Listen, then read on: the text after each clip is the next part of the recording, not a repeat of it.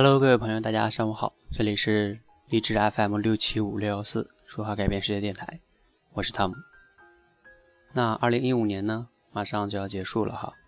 那在这一年的时间里呢，我们每个人都可以想一想，你自己的生活、你自己的爱情、你自己的工作、你自己的事业都顺利吗？在这一年的时光里，你有遇到过哪些挫折与痛苦吗？哪些事情到现在还不能够让你释然，让你觉得自己为什么这么倒霉，自己为什么这么的失败？如果你在二零一五年有过类似自己，无论是感情、工作，还是事业，还是家庭，让你觉得郁郁不得志的事情，那今天听到我这个节目，我想有可能会让你变得释然。今天呢，给大家介绍一个人物。这个人物呢，他是在一九五三年的三月三十日出生在这个世界上。不过他现在已经离开了哈。那我们说到他的时候呢，我简单的说一下哈，其实我们每个人呢都会有自己的爱情，他也一样。他在他十几岁的时候，大概十七八岁的时候就喜欢上一个房东的女儿，那是他第一段的感情。结果呢？被对方直接的、坚决的拒绝了。在他二十多岁的时候，他又喜欢上了他的一个表姐。他的表姐是一个什么样的人呢？是一个丈夫死了的寡妇。他觉得他这一次应该有机会，他疯狂的爱上了他的表姐。然后呢，经过一段时间，他和他的表姐去表白，得到的结果是不，永远不。坚决的、决绝的拒绝了他。两段他人生中最年轻时候的爱恋，全部以惨败而告告终。他自己变得非常非常非常的痛苦，他觉得人生活着真的是没有什么意义，因此而变得一蹶不振。这是他最开始的两段最美好的。爱情全部以失败告终。再到后来呢，他认识了一个非常非常，嗯，普通的一个女女子。然后呢，这个女子肚子里还有别人的孩子。他因为和这个女子有一些工作上的这个交集，后来呢，和她稀里糊涂的就到到了一起。结果呢，这一段感情被当时所有的人唾弃。他得到了圈内所有人的这个，甚至都是辱骂。这就是他第三段的感情。后来这段感情过了一两年也不了了之。再到后来呢，他真正的在他三十多岁的时候，真正的和一个人去恋爱了，一个女的，他们相互的热爱，这是他得到的第一次一个女子对他真正的爱。可惜呢，他这一段的爱情得到了。那个女子的家庭的强烈的反对，最终的结果呢，以他这个深爱的这个女子自杀而告终。他一生中只有这四段感情，仅仅有这四段感情，全部以失败告终，全部是不是那么幸福？他自己说道：“为什么我就不能有一个幸福的家庭？为什么我就不能有一段很好很好的感情？”听了他的故事，你是否觉得你自己经历的那些所谓让你感情、所谓的失恋、所谓的矛盾，会不会觉得可以释然一些呢？说完他的感情，我们再来说一说他的工作。他在他十几岁的时候，其实呢活得很好，做一个这种呃艺术品的商人，去卖这些艺术品什么的，卖画呀，卖什么的。但是后来呢，就是由于他对艺术的热爱，然后呢，导致呢他无法把这个工作做好，也加上失恋的影响。后来呢，他就去，他在二十五岁的时候呢，立志作为一个传教士。然后他当时去到了一个，就是做煤煤矿的地方，一些煤炭工人，给他们去传教。传教呢，他其实那些是一群最穷最穷的人。然后他去给他们传教，每天都会有人死去，每天可能都会有爆炸。他在那里跟他们吃在一起，穿在一起，融为一体，然后去影响这些人。他做的真的是倾尽了他所有的体力、精力，所有的，而且也不赚钱。但是就是这么努力、这么努力的工作、传教，结果呢，在他一年之后，就是上面的教会派来人去视察他的工作、考察他的工作，因为这一年他是个见习期。上面的人看见他穿成的那个样子啊，脸上全是煤炭灰，然后呢，身上全部是非常的邋遢，住的地方也非常的邋遢。教会派来的人得出一个结论说：“你这样的话有有损我们教会的形象，有损上帝的形象。”结果他被撤职了。大家想一想，他自己那么的努力，那么的去把这份工作热爱，把他给希望把它做好，结果是什么呢？结果是，就是因为他穿着不好，就是因为他这样的一些形象有损了上帝的形象，他被撤职了。他那么热爱的信仰，结果，上帝却抛弃了他。他为此，甚至有点动摇他自己的信仰。他，大家想一想，他已经二十六岁了，二十六岁了，二十六岁的人生，接下来该怎么办呢？二十七岁开始，他开始学画画，他要去画画，但是很悲惨的有两件事情。第一件事情是，他没有很好的绘画的基础；另一件很悲惨的事情是，他根本没有生活来源。他如果完全去靠画画为生的话，他连画画的基础都不会，他需要学习。而且呢，谁来谁来给他钱花呢？没有生活来源，怎么生活呢？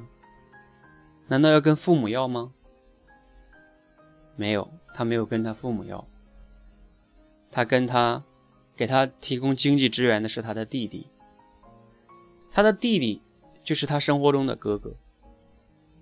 能理解我这句话吗？就是我们很多的时候，大部分人的观念中都是应该哥哥照顾弟弟，对吧？但是在他的生命中，他的弟弟是他一生中的经济的来源。他弟弟一生中给他提供各种物质的一些，呃保障。大家想一想，一个哥哥不能自己照顾自己的弟弟，反而要弟弟来照顾哥哥，而且是照顾一辈子，一直照顾到他死。如果是你，你会怎么想？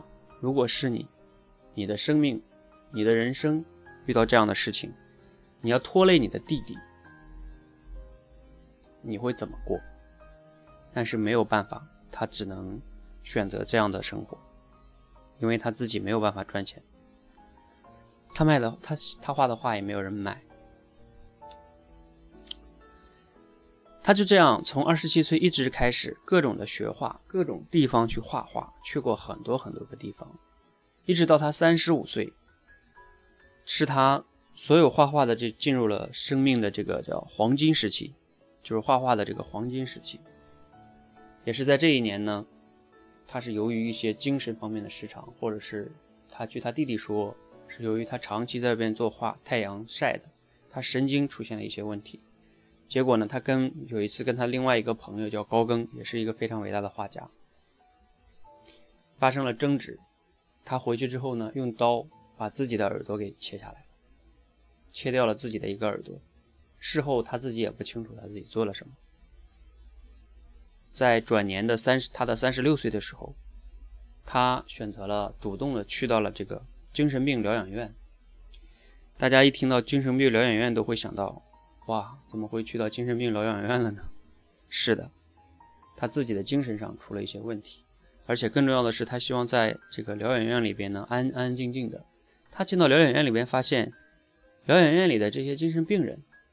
让他感觉非常的好，他觉得外面的人呢都用着一种异样的眼光，像看怪物一样看着他，但是他觉得精神病里的医院里这些患者们、这些病人们非常的友好，非常的相互尊敬，让他找到了很多的一些安慰。大家想一想，有多么的讽刺，他竟然在，他竟然觉得精神病院里的病人比外边的平凡人、好人、正常人还那么的好，外面的人都用异样的眼光看待他。到底是他精神病，还是外面的人精神病呢？二十三十六岁的时候，他在精神病里待了不到一年的时间，后来他又出来了。他去出来之后呢，在他三十七岁，三十七岁呢，突然间发生了一个变故，就是两件事情。第一件事情是他的弟弟，由于这个和老板的关系不是那么的好，导致呢，他可能会要离职。然后他弟弟在前段时间也有去结结婚，然后有了孩子。他的孩子呢和他是同名同姓的。他为了不再拖累弟弟，他为了弟弟可以有更好的精力照顾他的侄子，还有另外一个原因是，他由于之前得病，他的身体越来越不受他自己控制，他自己很难再拿起笔画画。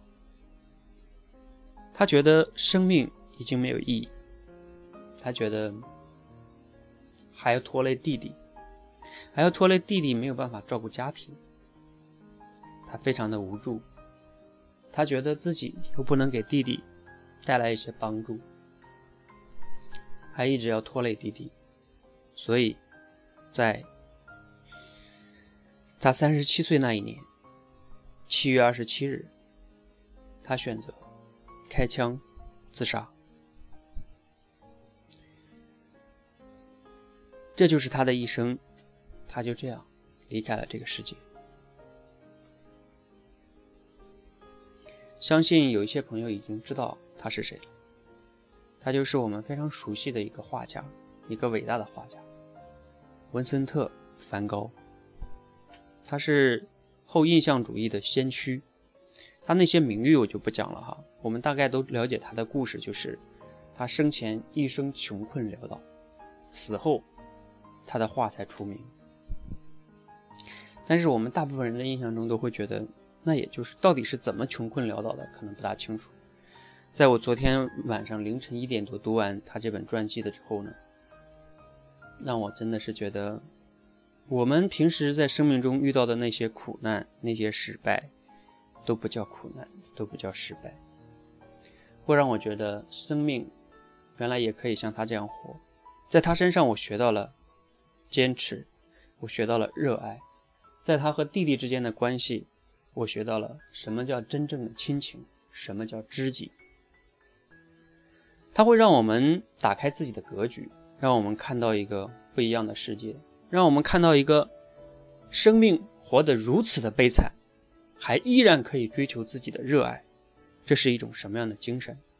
我们还有什么理由不去追求自己的热爱？我们有什么理由不去好好活自己的一生？文章的最，今天的分享的最后呢，我给大家读一段梵高自己的话语哈，他自己是这样来说的：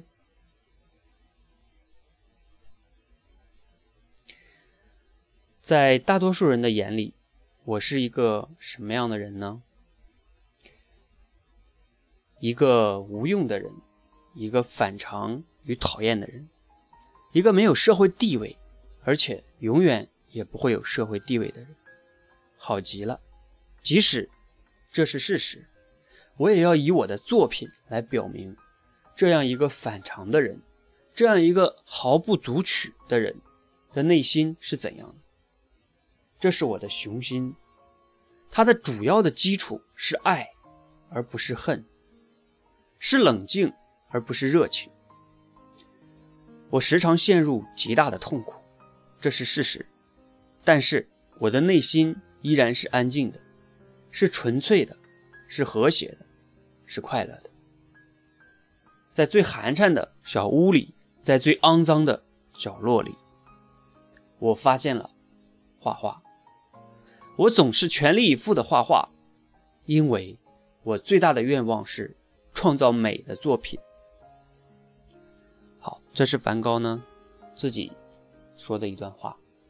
从他这段话中呢，我们能看到梵高内心的世界是非常丰满的。他的内心世界，尽管遇到了这么多不公平的命运，尽管没有获得很多的幸福，但是呢，他找到了他唯一的热爱——画画。他画画是为了什么呢？不仅仅是为了画画，是为了创造美，去发现美。这就是梵高的一生。他的一生真的是跟大多数人比，几乎没有获得一丝的幸福。唯一说要获得的幸福，就是他有一个知己的弟弟，他有一个找到他自己的热爱。好，梵高的故事呢，给大家讲到这里。如果你自己真的很感兴趣呢，你可以去自己买一本《梵高传》，好好的去读一读。尤其是当你自己人生觉得遇到了很倒霉的事情，遇到了非常大的苦难、非常大的困难，什么打击呀，什么失恋呀，你去读一读《梵高传》，你就会发现，我的生命哪哪哪来遇到了什么苦难？OK，如果你自己在二零一五年真的遇到过。类似也非常让你难难以释怀的所谓的苦难和痛苦，也欢迎呢你在本期节目下边去评论，或者是如果你觉得有隐私的话呢，你也可以发私信给我，那我可以用梵高的故事呢去告诉你梵高当时是遇到一些苦难他是怎么想的，或者说我也可以分享一些我个人怎么样去啊面对我生命中的一些苦难。好，今天的节目呢就分享到这里哈。如果你觉得对你有启发，对你有帮助，啊，你可以点个赞哈。如果你觉得朋友也在苦难中挣扎，你也可以转发给他，或许让他发现梵高的生命如此的波折，如此的丰满，如此的美好。谢谢。